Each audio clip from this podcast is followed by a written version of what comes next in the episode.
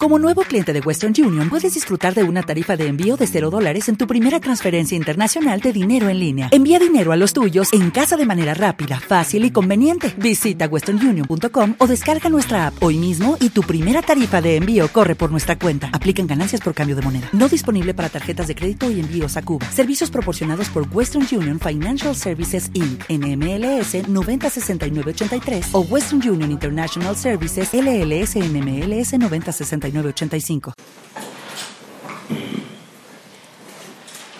Buenos días a todos y todas de nuevo. Vamos, una vez eh, creado el mandala, el espacio sagrado en el que hemos entrado,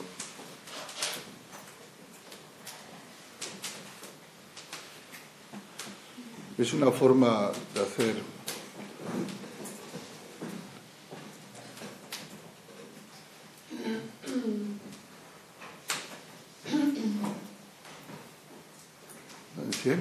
¿Qué apagas? ¿Por qué los dejas en penumbra?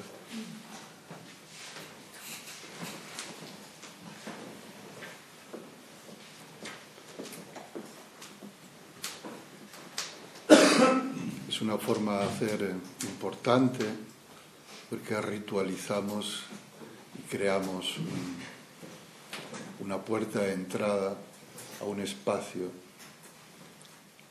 que está siempre ahí, porque durante estos días vamos a hacer una vida, como quien dice, de lo más simple y normal. Levantarnos, dormir, comer, sentarnos, caminar, beber, descansar.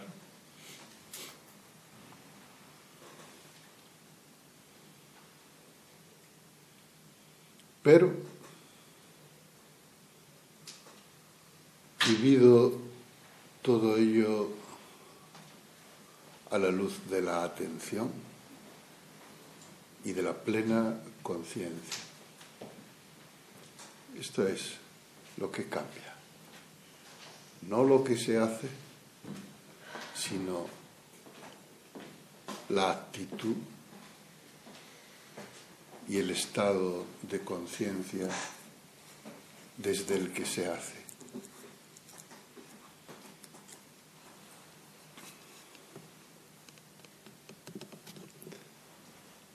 La vía del Zen es una vía de práctica y de experiencia. No está basada en dogmas ni en creencias, sino en lo que cada uno experimenta por sí mismo, a través de la práctica.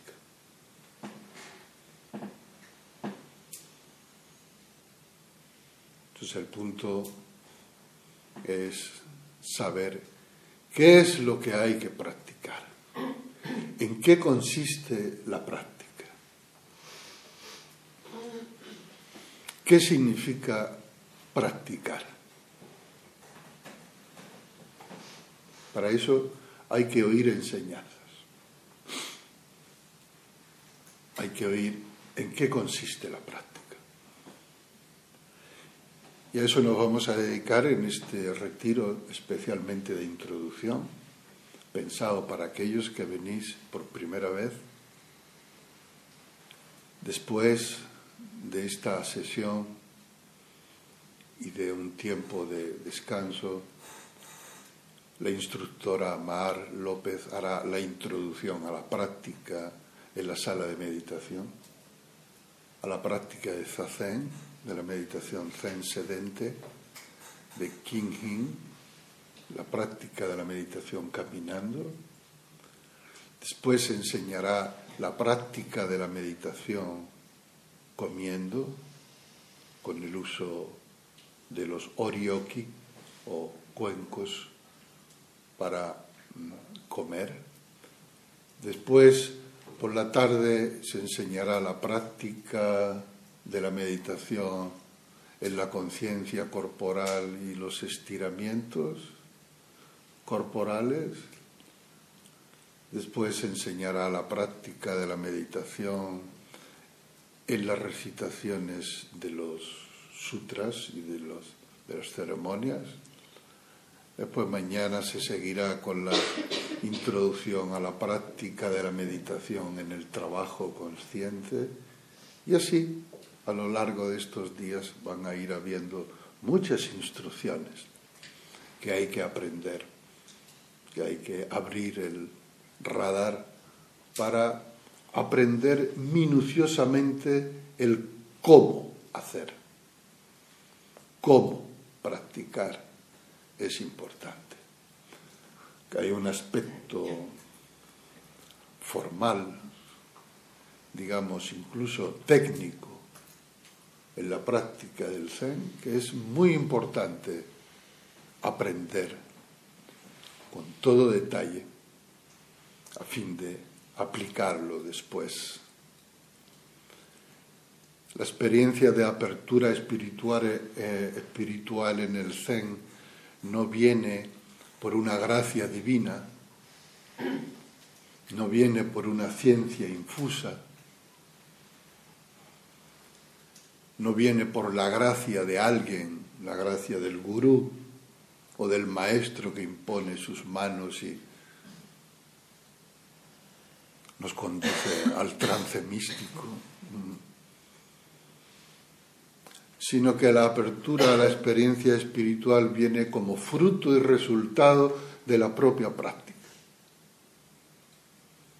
Por lo tanto, cada uno es responsable de su propia práctica el maestro, los instructores, lo que transmitimos es el how to do, cómo hacer, cómo practicar cada uno para llegar ahí. Es así.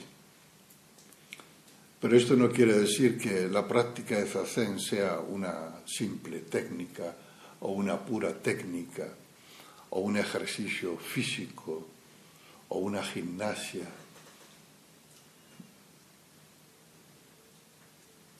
La actitud es importante. La actitud con la que se hace lo que se hace. La actitud con la que se practica. Y es por esto que mm, en este momento estamos aquí reunidos antes de comenzar las instrucciones concretas para reflexionar y afinar la actitud con la que cada uno va a acercarse a la práctica.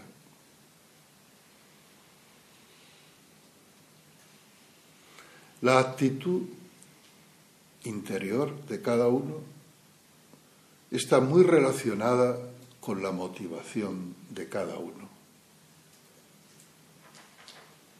¿Por qué estamos aquí? Como preguntaba, yo ayer en el círculo. Por favor, decid qué es lo que os ha traído hasta aquí. ¿Qué estáis buscando? ¿Qué esperáis encontrar? ¿Cuáles son vuestras expectativas? Y cada uno dice, o no dice. Pero en realidad por mucho que digamos o no digamos acerca de nuestra motivación, no tenemos ni idea de por qué estamos aquí, ninguno. O mejor dicho, lo que tenemos son muchas ideas acerca de por qué estamos aquí, pero no sabemos realmente o no conocemos la fuerza profunda que nos ha traído hasta aquí. Uno puede decir, yo he venido a aprender a concentrarme, he venido a recargarme las pilas, he venido a ver a mis amigos, he venido porque no tenía ningún otro sitio donde ir estos días, y cada uno puede decir cualquier cosa que todas son de alguna forma verdad, pero no son de ninguna forma la verdad más completa y profunda.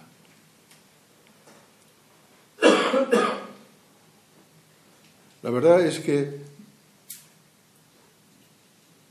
no sabemos, como decía Alfonso. Yo primero siento el impulso de ir y después me planteo por qué. ¿no? Ese impulso primero, antes de que se intelectualice y se convierta en idea, es el punto importante. ¿Qué es ese impulso? Es ese el impulso que hay que clarificar, en el que hay que poner luz.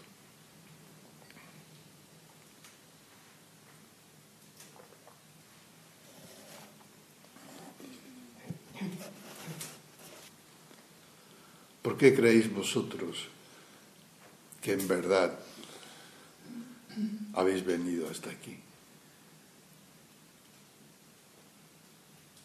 ¿En qué creéis vosotros que consiste ese impulso que os ha traído hasta aquí?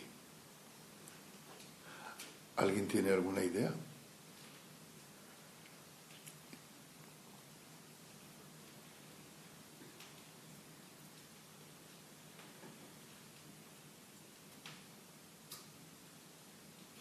Habría muchas maneras de decirlo. El silencio es una buena forma de decirlo. Pero para ponerlo en palabras, podríamos decir que lo que en el fondo nos mueve a todos, no solo al venir aquí, sino a hacer cualquier cosa de la que hacemos en nuestra vida cotidiana, todos los viajes, todas las acciones, todos los esfuerzos, los estudios, el trabajo, la diversión, el matrimonio, la paternidad, la maternidad, el divorcio. Todo lo que hacemos finalmente tiene una única motivación, idéntica para todos nosotros. Es importante reconocer esto. Esta fuerza no es otra que la, el anhelo de felicidad. ¿Mm? ¿Estáis de acuerdo? Sea como sea que cada uno se autorrepresente la felicidad. Para algunos en este momento la felicidad es quedarse sentado en meditación, en silencio.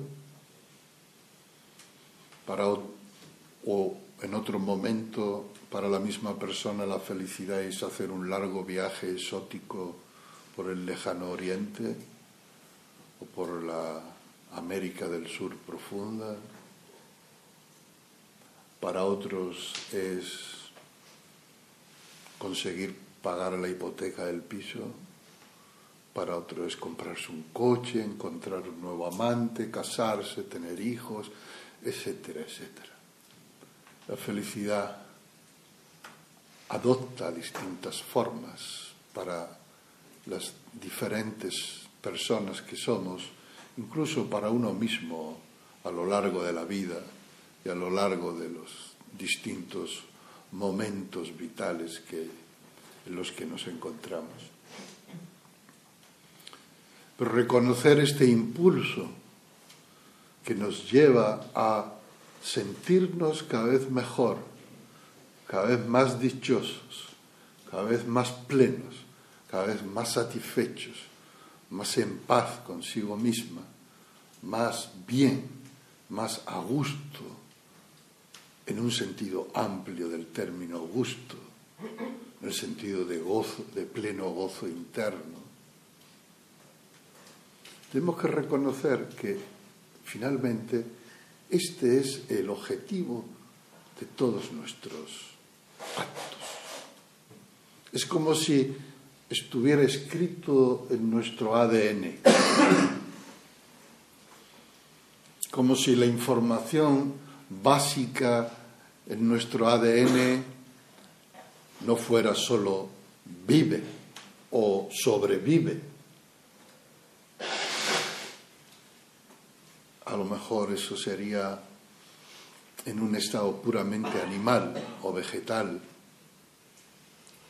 Pero en el caso de los seres humanos, ese ADN se ha transformado, esa información, impulso básico se ha transformado y ya no es solo sobrevive, sino sobrevive lo más feliz que pueda.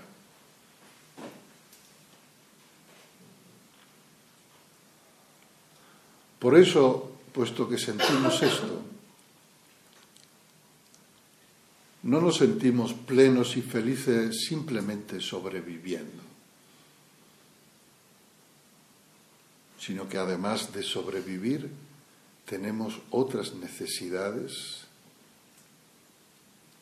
necesarias para colmar nuestro anhelo de felicidad.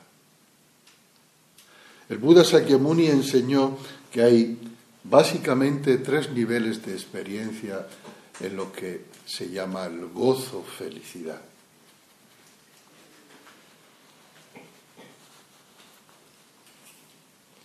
El nivel básico está relacionado con el cuerpo y las cinco conciencias sensoriales.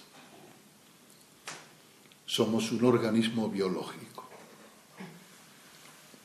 Somos un animal, el animal humano. Este animal es un organismo biológico dotado de cinco órganos sensoriales a través de los cuales captamos las cinco esferas sensoriales y cuando el órgano sensorial se une con el objeto sensorial, da lugar a la conciencia sensorial y por lo tanto somos organismos biológicos dotados de cinco conciencias sensoriales. Como organismo biológico tenemos necesidades básicas comer, beber, descanso, salud, protección, seguridad.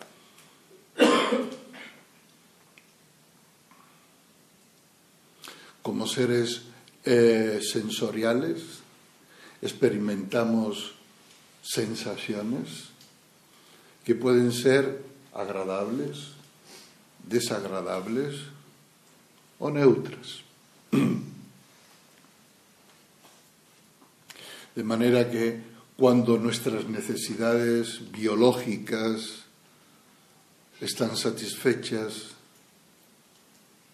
y cuando a través de nuestras conciencias sensoriales experimentamos mayormente sensaciones agradables, entonces podemos decir que somos biológica, corporal o sensorialmente felices o estamos satisfechos.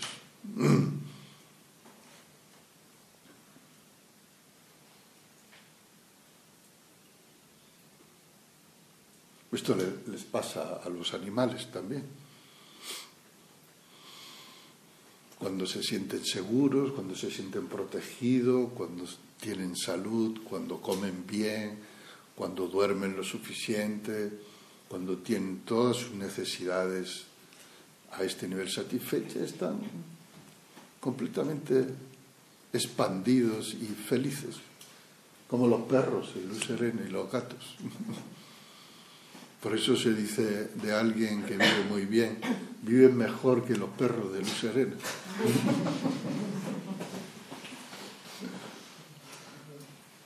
Es el paraíso, paraíso. ninguna necesidad más todo lo que necesita está completamente satisfecho. Cariño, comida, cobijo, todo. Mm. Pero los seres humanos no solo somos animales, somos también animales, pero no estamos tan determinados por los impulsos animales. Hay nuevas dimensiones en el ser humano, como es la emocionalidad, una emocionalidad muy desarrollada, y una psicología, podríamos decir, una actividad mental y psicológica muy compleja, de la que surgen nuevas necesidades. Tenemos necesidades emocionales también nosotros. Comenzando por la necesidad básica de autoestima. La necesidad emocional de sentirnos reconocidos por los demás, puesto que somos seres sociales y nuestra vida individual solo tiene lugar en el seno de una red de relaciones con nuestros padres, nuestros hermanos, nuestros familiares, nuestros amigos, etc. Entonces, en esas relaciones el reconocimiento mutuo es muy importante y tenemos esa necesidad natural de ser, de sentirnos vistos reconocido por los demás, ¿no? Como se decía en la película Avatar, te veo, ¿no?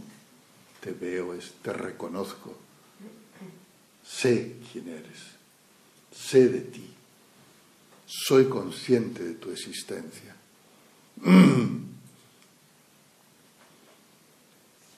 Desde el punto de vista emocional también necesitamos sentirnos sentir que formamos parte de una colectividad mayor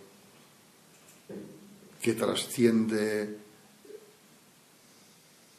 la individualidad y el cuerpo físico individual. Por eso buscamos siempre asociaciones de todo tipo. Por eso creamos las relaciones de pareja, por eso creamos las relaciones de amistad. Por eso creamos grupos, iglesias, asociaciones, eh, clubes de fútbol, eh, asociaciones de vecinos, clanes, en los que podemos sentir que formamos parte de una colectividad mayor que trasciende y en la que la propia individualidad se encuentra mucho más expandida, protegida y segura.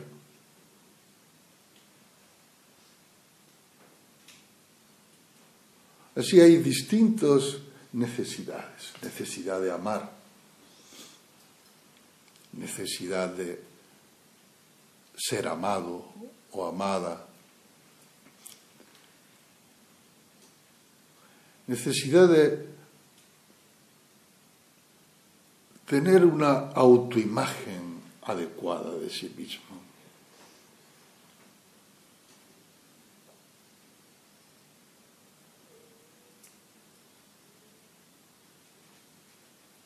Una autoimagen que nos haga sentir bien.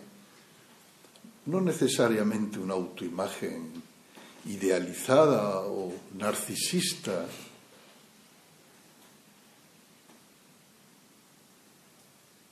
sino una autoimagen justa.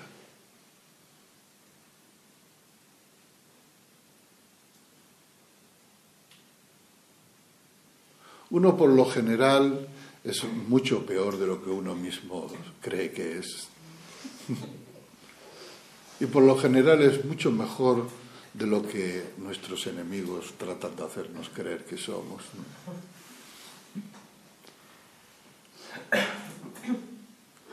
cuando estas necesidades emocionales y psicológicas están satisfechas, equilibradas, entonces experimentamos felicidad o gozo bienestar emocional y psicológico.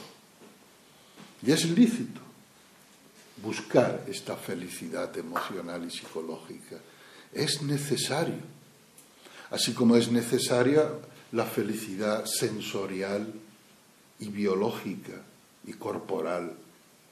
También es lícito buscarla y encontrarla y vivir en ella.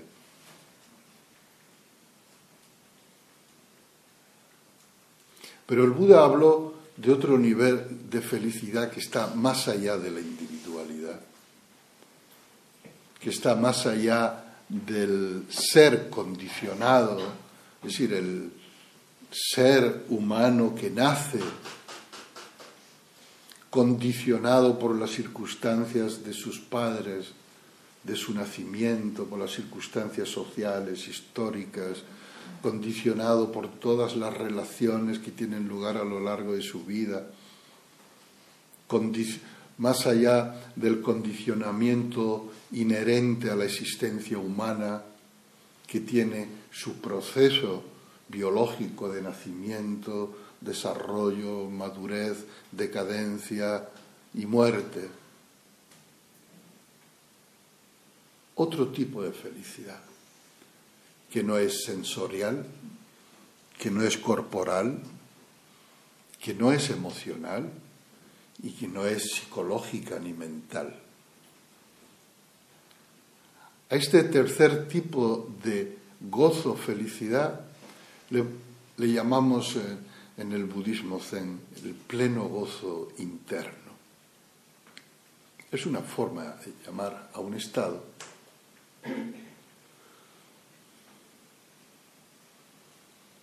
Pleno gozo quiere decir que no tiene límites.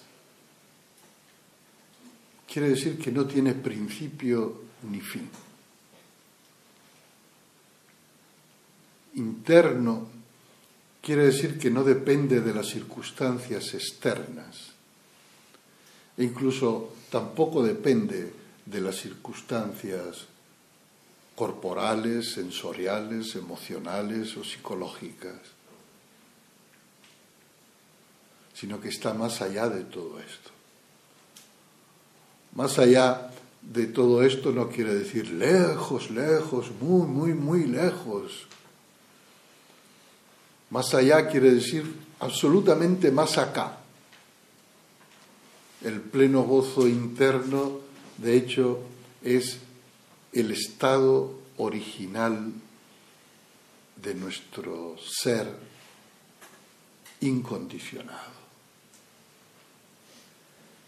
Esto puede sonar un poco extraño, como poco ciencia ficción, pero uh, no sé de qué está hablando aquí, ya me pierdo, no entiendo esto. Yo puedo entender el placer de beber cuando tengo sed, el placer de encontrar a alguien que quiero, el placer de que me toque la lotería, el gozo de pasarlo bien de cualquier forma posible, pero eso del pleno gozo interno que no depende de ninguna circunstancia, no sé a qué huele eso, no sé a qué sabe, no sé ni siquiera si lo he experimentado alguna vez. Sí, seguramente lo habéis experimentado muchas veces, aunque no hayáis sido conscientes de ello. De hecho, este pleno gozo interno es la fuente original de la que brota todo. Es el verdadero origen, el verdadero principio. Por lo tanto, la experiencia del pleno gozo interno no es tanto algo que se adquiere o que se va a obtener en el futuro como resultado de un gran esfuerzo, sino que es más bien el, reconocimiento de lo que siempre ha sido en nosotros como base. Es el, es el retorno, es más bien una experiencia de retorno, de vuelta a casa, al hogar original. Así como hay distintas formas de conseguir bienestar y placer biológico, corporal, sensorial, emocional, psicológico, etc. La vía del Zen La vía de Zazen es un camino específico para acceder a la experiencia del pleno gozo interno. Es decir, uno no se compromete con la práctica para mm, tener algo de comer, por ejemplo. No habéis venido aquí para comer, ¿no? Aunque se come bien, aquí se come bien y sano. No habéis venido aquí esperando una suite amplia y espaciosa que podáis extenderos, ¿no? No habéis venido aquí buscando jacuzzi en, en el baño, ¿verdad que no? O yo creo que teníais claro de que no veníais a un spa zen, ¿no? De que un templo zen no es exactamente un spa. Yo creo que tampoco nadie de vosotros ha venido aquí buscando novio o novia o un sitio donde ligar. Y dice, hombre, fin de año. Vamos a probar con los del Zen, Terreno inexplorado aún. Vamos a ver qué personal hay por ahí, ¿no? Aunque puede ser que a veces surjan parejas naturalmente, como eso forma parte de la vida, ¿no? Pero uno no viene a un retiro tratando de ligar y de satisfacer esa necesidad natural de encontrar a alguien y compartir cariño y ternura. ¿no? Uno no viene aquí para enriquecerse, digo yo, ¿no? Uno no viene aquí para mm, jugar a juegos de rol, para demostrar su importancia, su poder personal, para seducir a los demás acerca de la gran importancia de uno mismo. Cosas por el estilo. No. Vuestra intuición os ha traído aquí siguiendo una corazonada de que podéis encontrar algún tipo de bienestar o de comprensión distinta de la que habitualmente encontráis en vuestra vida cotidiana, en vuestra ciudad, en vuestro trabajo, etc. Por eso la práctica de Zazen, a pesar de que pueda ser incómoda desde el punto de vista físico, no puede decir, es que meditar Zen no es tan agradable al principio. Es decir, uno no siente sensaciones agradables al principio, pero aún así. Es que la comida zen, sí, está bien, pero es muy poco. O es que no te dejan regodearte en la comida, en los sabores. Hay que comer, así, venga a comer y ya está, a comer y ya está. Mm. Es decir, hay desde el punto de vista sensorial, biológico o emocional, hay que estar en silencio, uno no puede comunicarse con el otro. ¿Por qué todo esto? Porque lo que se busca es de otra índole, es de otro nivel.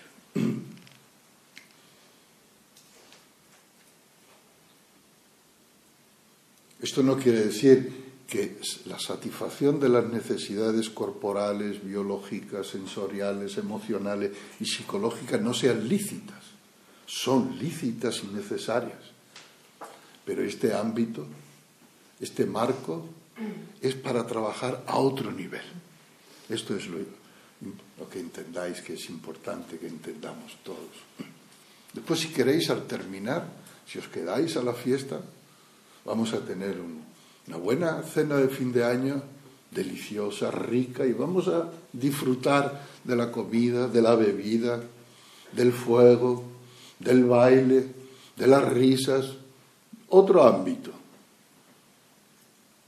Pero en el ámbito de la práctica de una sesión, de un retiro, es otro ámbito. ¿Y todo esto por qué?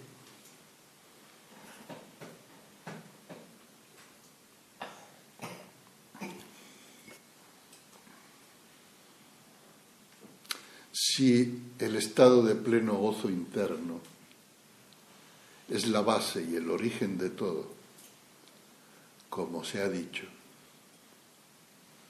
¿por qué diantres tenemos que hacer alguna práctica determinada? ¿Por qué tenemos que hacer algo especial para volver a tomar conciencia de eso? Porque eso no surge naturalmente y espontáneamente. Es decir, ¿por qué no vivimos natural y espontáneamente en el pleno gozo interno? Esta es una buena pregunta.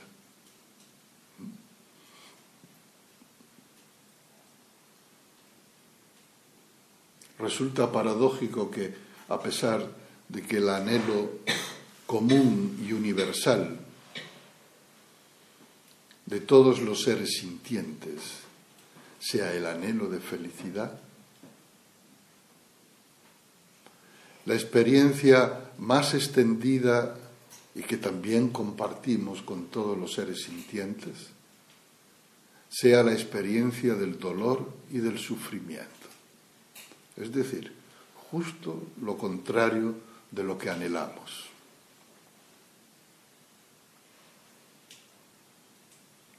El Buda también dijo que la experiencia del dolor, de sufrimiento, displacer o distrés o malestar se da en los mismos tres niveles anteriormente citados. A nivel biológico corporal, cuando el organismo no funciona, el resultado es un estado de dolor y sufrimiento, de malestar. Cualquier tipo de disfuncionamiento, como un pinzamiento vertebral, por ejemplo, como el que he tenido hace una semana, produce mucho dolor.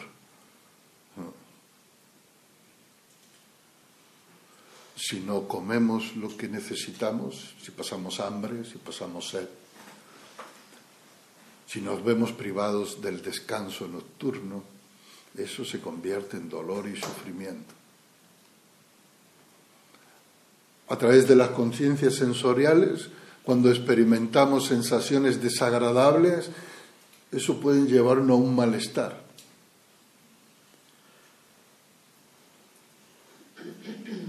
Cuando olemos algo que nos repugna, nos sentimos mal. Cuando oímos algo que nos chirría, nos sentimos mal. Cuando experimentamos sensaciones táctiles desagradables, nos sentimos mal. Y así sucede lo mismo con el nivel emocional, cuando nuestras necesidades emocionales básicas no están satisfechas o por el contrario, cuando sufrimos agresión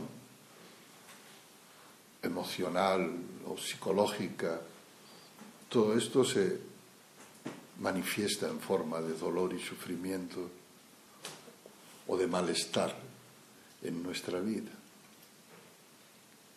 Pero aún suponiendo que a lo largo de toda nuestra existencia solo experimentáramos sensaciones agradables, lo cual es muy improbable, pero suponiéndolo, aún suponiendo que todas nuestras necesidades corporales y biológicas están continuamente satisfechas, aunque es difícil, aún suponiendo que todas nuestras necesidades emocionales, psicológicas, están plenamente realizadas. Aún así, todo esto no sería suficiente para hacernos sentir plenamente dichosos y felices. Porque si esto fuera así, tarde o temprano nos encontraríamos con un nivel de dolor o con un malestar que es el más profundo de todos y de hecho es la raíz de todos los demás dolores y sufrimientos.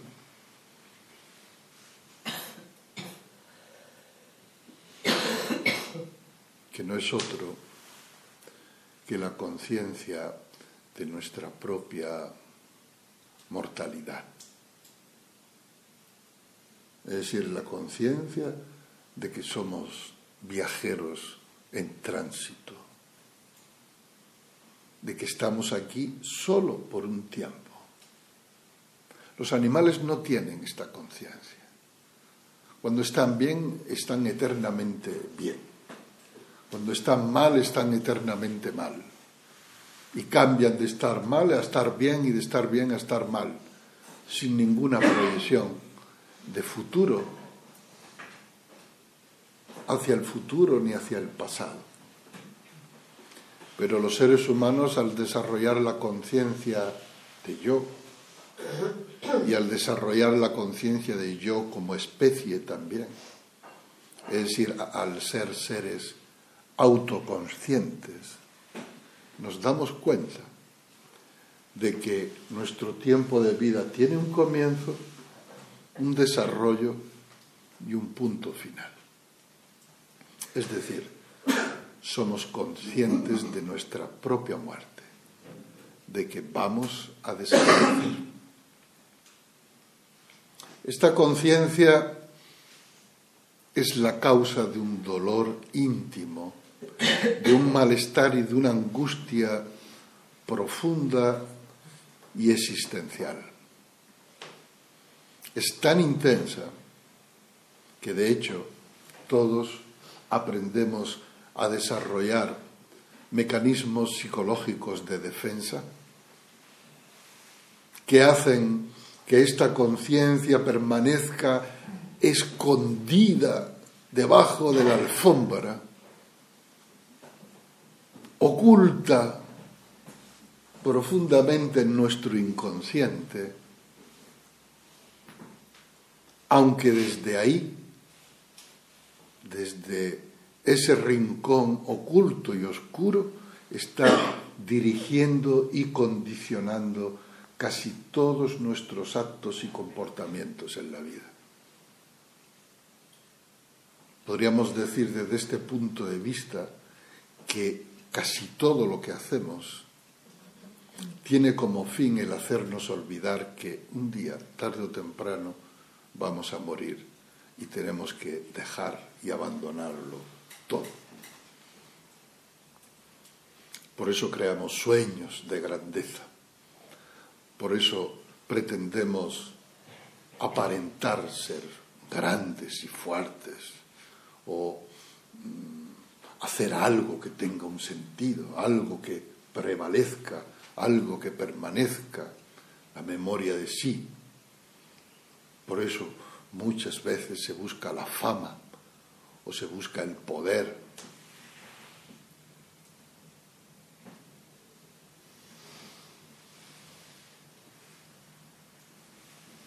La gloria,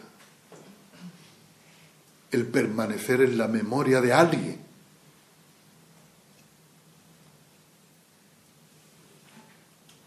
El perpetuarse a través de los hijos. De manera que uno pueda decir, vale, yo muero, pero de alguna manera sigo vivo en mis hijos. O sigo vivo y viva en la memoria de los demás. O sigo vivo en los libros de historia. O sigo vivo en la placa que han puesto en la esquina de la calle de mi pueblo. O algo por el estilo.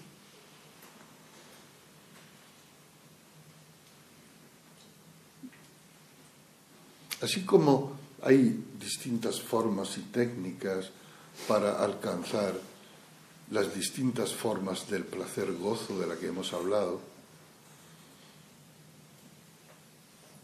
También hay distintas formas de evitar o de sanar o de curar el dolor producido en los distintos niveles. Y desde este punto de vista hay que saber que la práctica de la meditación zen y la enseñanza del zen va especialmente destinada a tocar, a clarificar y a sanar, a curar este dolor existencial profundo. Entonces, aunque la práctica de zazen al principio pueda ser corporalmente desagradable, y uno preferiría un buen masaje o una hora de jacuzzi que una hora de zazen, el poder de zazen opera en otra dimensión más allá de lo sensorial y de lo corporal. Esto es lo que es importante comprender para atravesar para atravesar las dificultades corporales, sensoriales o emocionales y psicológicas que os puedan surgir en la práctica de Zazen. Y enfocaros en ir más allá de todas esas dificultades. Entonces, la pregunta es, si nuestro anhelo de felicidad forma parte de nosotros, si en la enseñanza del Buda se dice que este estado de pleno gozo interno es de hecho la fuente original de la que brota nuestra existencia, ¿cómo es posible que experimentemos tanto malestar, tanta angustia, tanta ansiedad, miedos, dolor y sufrimientos tan diversos. Esto es una pregunta que cada uno debe hacerse a sí mismo. Es una pregunta que debe mantenerse en el campo de conciencia y ser usada como llave, como clave de indagación para indagar, para investigar en uno mismo, con la ayuda de la enseñanza del Buda.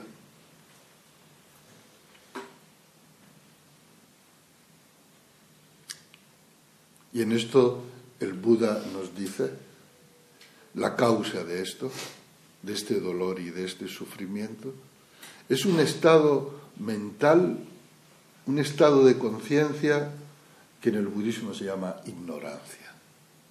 Es la ignorancia.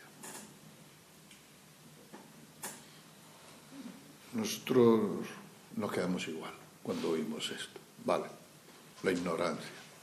¿Y ahora qué hacemos? ¿Y qué es la ignorancia? Otra buena pregunta para indagar. ¿Cómo se manifiesta la ignorancia en mi mente? ¿Qué forma adopta? ¿Qué veo cuando veo a partir de la ignorancia, de este estado de ignorancia? ¿Qué siento? ¿Qué percibo? ¿Qué creo?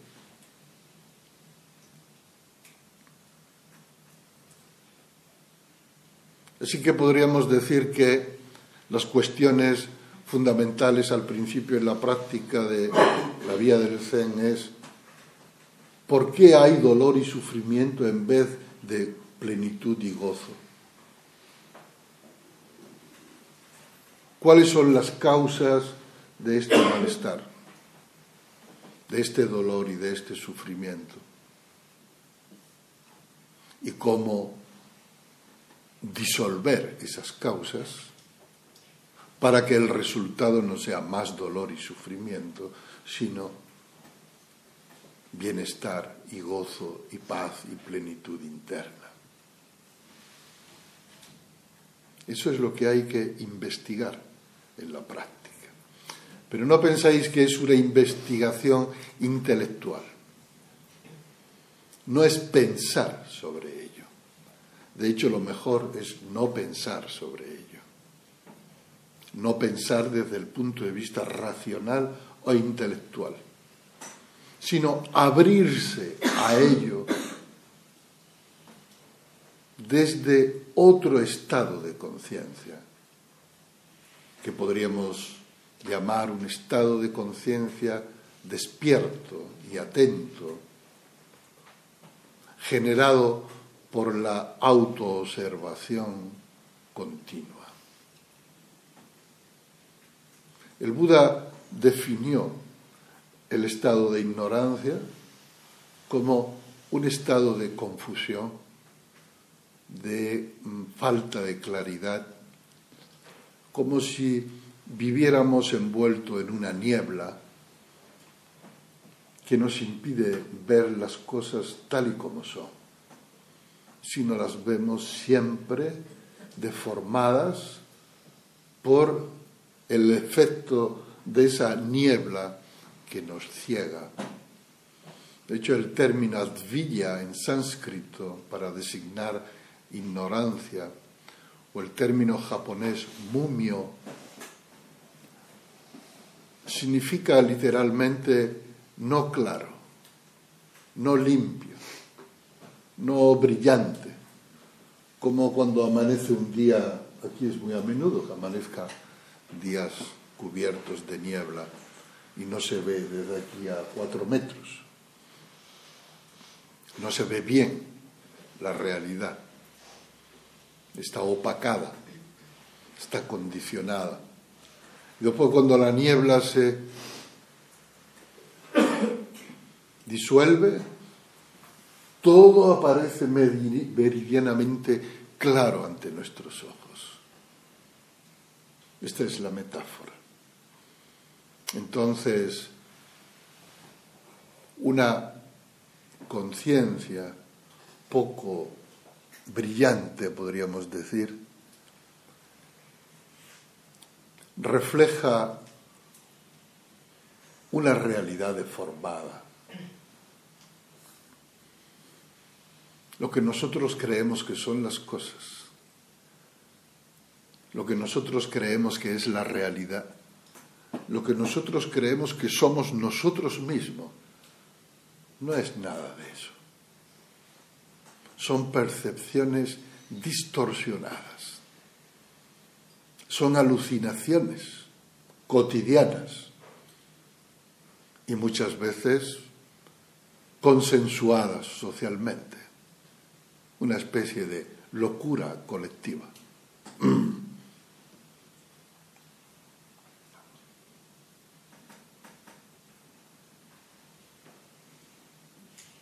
Esto es como la historia tan conocida de el hombre ebrio que vuelve a su casa de madrugada después de haber estado bebiendo con sus amigos en una fiesta y bastante soplado.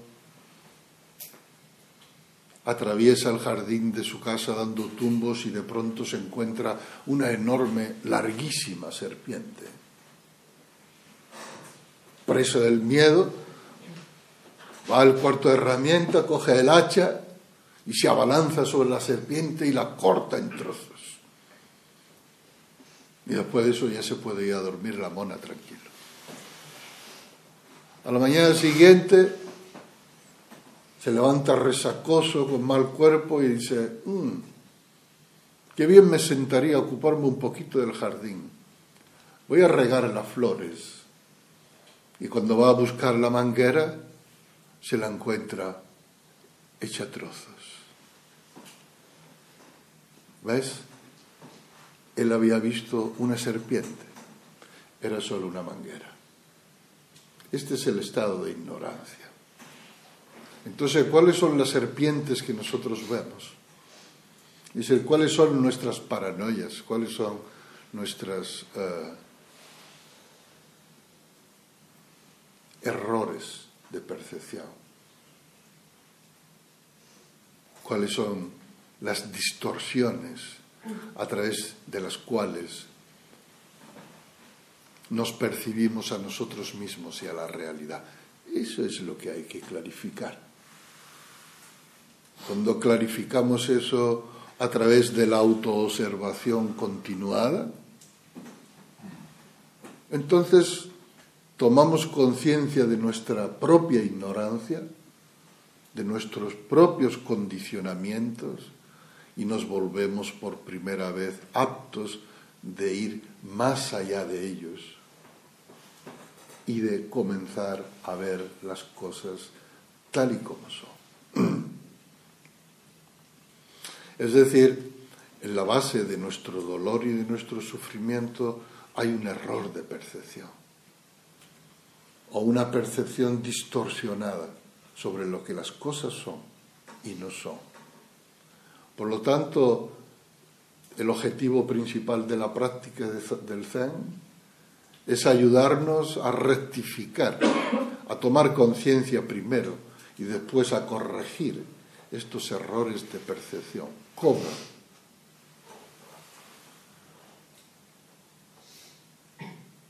¿En qué medida la práctica del Zen y por qué y cómo es que nos ayuda a tomar conciencia de estos errores de percepción. A través del desarrollo y gracias al desarrollo de la atención. Porque en la base de cualquier error de percepción encontramos una falta de atención o una atención inadecuada.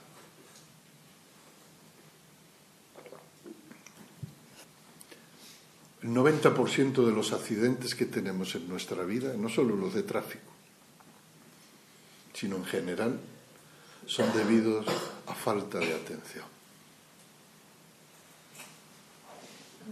El porcentaje más elevado, la causa más importante del fracaso escolar en los niños actualmente es la falta de atención o una atención deficiente. De forma que cuando no vivimos plenamente despiertos o cuando no vivimos todo lo despiertas que podríamos vivir, nos convertimos en una especie de elefante en una cacharrería. Vamos dando tumbos de acá para allá. Vamos chocando con esto, con lo otro. Vamos buscando gratificaciones inmediatas que a la larga se convierten en sufrimientos duraderos. Vamos atolondrados y atolondradas, sin saber, sin rumbo, sin orientación, sin claridad, sin comprensión.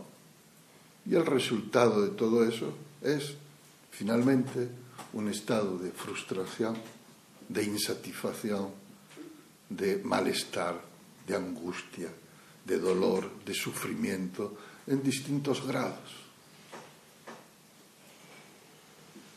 Así que es fundamental restaurar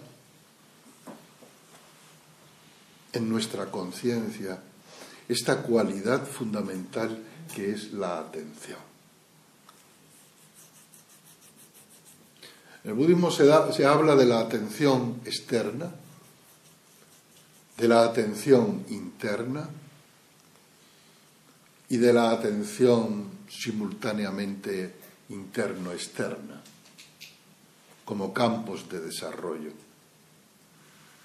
Hay que decir que todos nosotros hacemos uso de la atención, si no, no estaríamos aquí. Los animales hacen uso de la atención a su nivel, si no, no podrían vivir habéis necesitado atención para conducir hasta aquí. Habéis necesitado atención para inscribiros a esto. Usamos la atención habitualmente en nuestra vida cotidiana.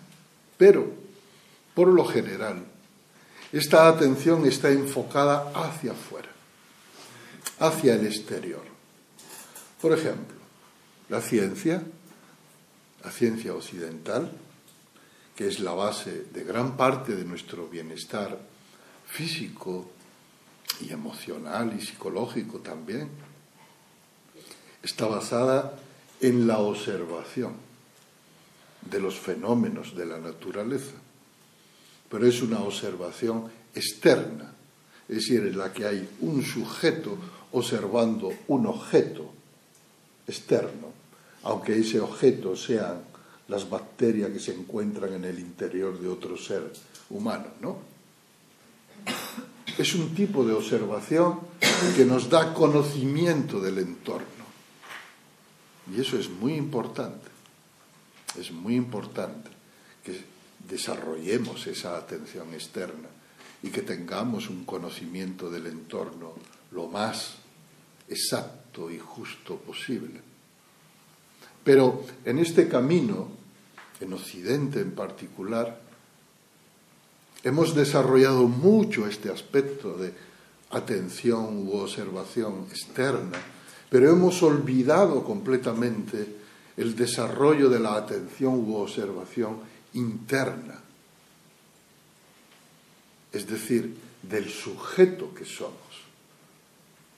Porque nuestra existencia como seres individuales no es sólo un hecho objetivo que alguien puede constatar, es decir, no solo somos un número de carne entidad registrado en el registro civil, no solo somos un funcionario o un esposo o una esposa que todo el mundo puede ver, algo evidente externamente, sino que somos sobre todo una experiencia íntima y profunda. Somos sujetos.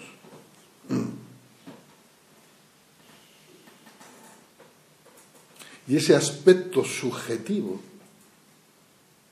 en el sentido de interior, es obviado en general en Occidente, salvo cuando no tenemos más remedio que ir al psicólogo o al psicoterapeuta porque ya nos hemos vuelto disfuncionales y ya no podemos vivir normalmente. Entonces, eh, ahí no tenemos más remedio que empezar a ocuparnos de lo que está pasando dentro de nosotros.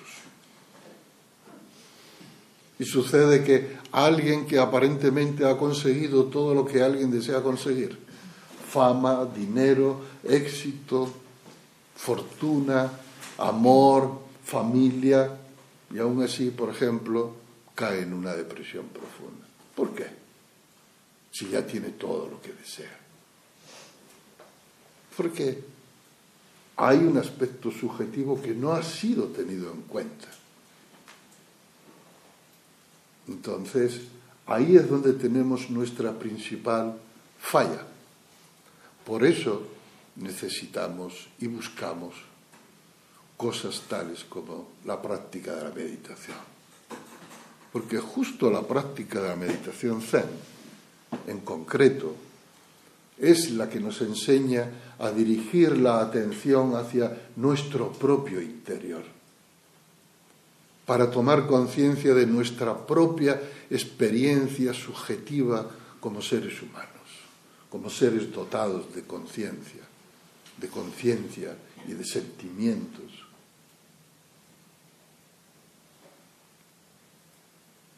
Por eso en el marco de un retiro como he dicho antes, no dejamos que la atención se distraiga, por ejemplo, en las relaciones sociales, en las conversaciones, ¿y tú qué haces? ¿A qué te dedicas? Ah, yo soy fotógrafo. Oh, qué interesante la fotografía. Oye, pues, ta, ta, ta, tal, no, va por ahí. No, ahora no toca eso. Ahora lo que toca es silencio y volver la mirada hacia adentro hacia lo que yo siento, hacia lo que surge en mí. Es un encuentro consigo mismo, consigo misma. Después se darán otros espacios para el encuentro con los demás. Pero ahora es la cita consigo mismo, consigo misma. Así, todo lo que vais a ver a lo largo de las introducciones que se van a hacer, instrucciones que se van a dar, a partir de dentro de un rato, todos los aspectos concretos, los gestos concretos, la manera concreta de hacer, todo eso no es un simple ritual, no es una cuestión de coreografía, no es un puro formalismo, es un soporte de la atención. Es una manera de poner la atención en ello y traer la atención aquí ahora al gesto concreto y a la forma de hacer exacta. Es un cultivo de la atención. Y es así como tenéis que tomarlo. Estoy cultivando mi cualidad de permanecer atenta, atento. Entonces, la cuestión es, a lo largo de esta experiencia, estos días, la cuestión no es, ¿esto me gusta o no me gusta? ¿Esto me parece bien o me parece mal? ¿Esto me atrae o siento rechazo por esto? Esa no es la cuestión. La cuestión es, ¿estoy atenta o atento a lo que estoy haciendo ahora o no? ¿Estoy atento, atenta a lo que estoy sintiendo o no? Esa es la cuestión. Es un puro ejercicio de atención continua. No se trata de pensar sobre ello. No hay nada que pensar. Se trata de estar despierto, de estar despierto. Instante tras instante. No solo un instante. Cuando nos sentamos en Zacén, no solo dos minutos de atención, todo el tiempo todo el tiempo que estamos sentados, mantener la atención, por ejemplo, en la respiración, ¿cómo se va a enseñar? Y cuando se sale de zazen, mantener la atención en con qué pie se sale de la sala de meditación, mantener la atención en el hecho de ponerse los zapatos, de caminar, de ponerse el abrigo, de estirarse, de ver, de sentir, mantener la, la atención en cada instante.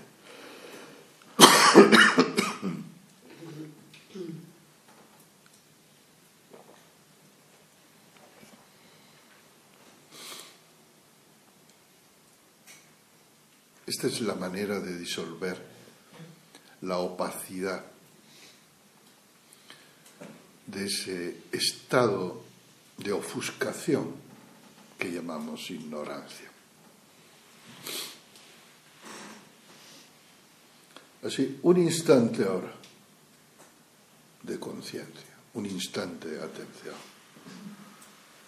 otro instante de conciencia, otro instante de atención, instante tras instante, nos va conduciendo a lo que llamamos el estado de presencia. Presencia es estar ahí. Presencia es ser lo que se es en este momento. 100%. Esta impecabilidad y esta implacabilidad es el fundamento de la práctica del Zen. Así que, a partir de ahora y en estos días, no perdáis el tiempo con la atracción, ni el rechazo, ni el me gusta, no me gusta, o es desagradable, o es agradable, o mira qué mono, o mira qué feo, o, o qué bien, o qué mal. No perdáis el tiempo con eso. Sencillamente manteneos atentos y atentas y conscientes de los rechazos que posiblemente vayan a surgir en vuestro campo de conciencia o de los apegos, pero no le deis mayor importancia ni os identifiquéis con ellos. Sencillamente tomad conciencia de todo lo que surge y aparece en vuestro campo de conciencia, tanto de vuestros propios estados internos como del mundo que se despliega en nuestro entorno. Este es un poco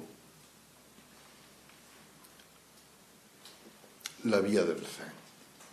En esto consiste lo que estamos haciendo aquí, el intento y la experiencia que estamos desarrollando aquí.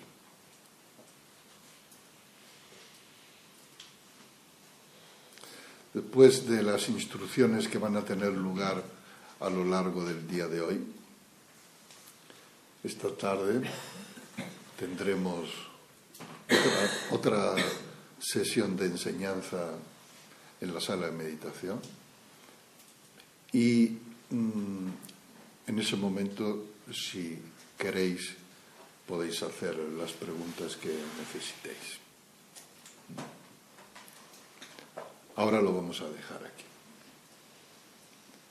Muchísimas gracias por vuestra atención.